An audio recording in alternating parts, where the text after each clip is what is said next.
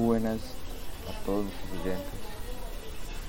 En el día de hoy, en nuestro programa dirigido por Nicolás Chávez, venimos a presentarles a un profesional en el área de la economía, el señor Carlos Carvajal.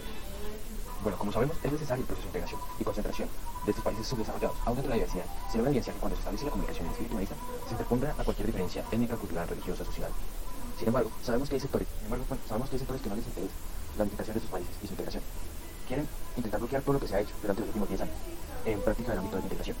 Porque hay una teoría llamada teoría de la dependencia, que si no lo saben, es la teoría que dice que los países en vía de desarrollo no han evolucionado en su base industrial moderna, con una clase media asegurada. Debido a esto, son económicamente y políticamente dependientes de corporaciones extranjeras.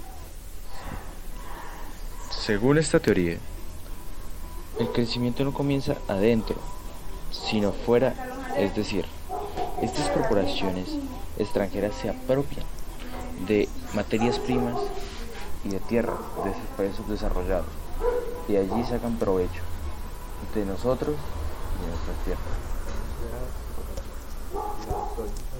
Que afectan la integración de los países subdesarrollados son varias, pero las más importantes son que no nos permiten a los países desarrollados de obtener nuestra cantidad de recursos para explotarlos, sino que las compañías extranjeras y multinacionales no los quitan, impidiendo que nosotros desarrollemos y avancemos en nuestra industria.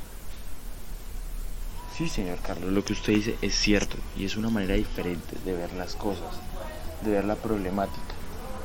Entonces, usted nos dice que las entidades privadas quieren impedir nuestra participación política para ellos poder obtener todos esos materiales y principios. Pero, entonces, ¿usted está de acuerdo con la frase, un pueblo que elige a los corruptos no es víctima, es cómplice? Estoy de acuerdo con lo, con lo que acabaste de mencionar, doctor Chávez. Ya que un pueblo es el que elige a sus representantes. Si no saben elegir a sus representantes correctamente, ellos son los que sufren. Por lo tanto, nosotros somos los responsables de lo que sucede al país. No son los políticos, somos nosotros al no saber elegir y no enterarnos de las cosas que pasan en nuestro país y en nuestro alrededor. Carlos, esto es totalmente cierto, somos nosotros los directos responsables. Pero volviendo al tema neto, eh, ¿qué sabe usted sobre aquellos intentos, se podría decir fallidos, de el ámbito de integración? Así está el ALBA, el CELAC, lo que es el Petrocaribe o UNASUR y otros como estos. ¿Qué detalles tiene usted sobre esos intentos de unificación e integración, pero que por intervención externa no han sido completados o terminados? Verás, Chávez, lo que dices está en parte, en parte bien, pero los, pero el CELBA, el ALBA, el Mercosur, el UNASUR y Petrocaribe son modelos o esquemas de integración que buscaban fortalecer la- el comercio entre los caribeños y los latinoamericanos, o sea, entre Centroamérica y Suramérica. Pero estos no han sido capaces de fortalecerse con las industrias extranjeras e internacionales. Porque estas lo que quieren hacer es conseguir la, mano- la mayor ganancia a partir de la obtención de materias primas a bajos costos y dejando incapacitados a los países para que puedan comerciar entre ellos.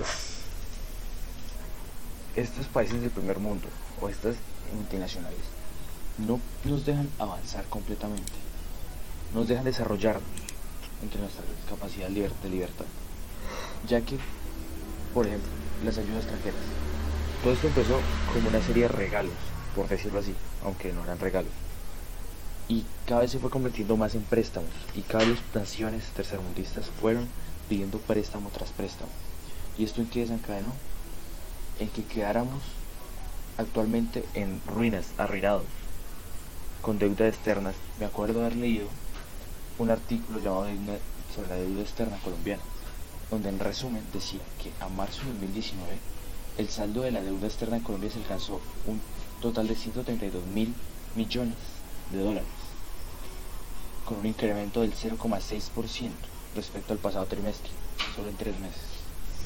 De hecho, lo que está, lo correcto.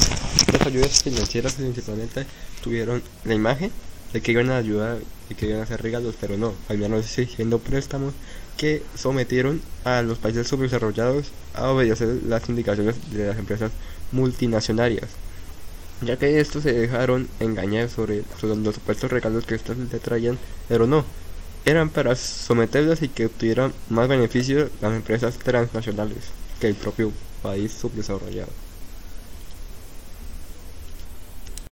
Las soluciones que le podemos dar a la corrupción son el imponimiento de aranceles a los, a los países y empresas internacionales que buscan apropiarse de nuestros recursos, hablando principalmente de los países subdesarrollados.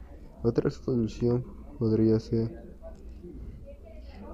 la, el comercio entre los distintos países sudamericanos y centroamericanos, dejando con una cuota un, una cantidad de recursos que permiten la complementación y comercialización.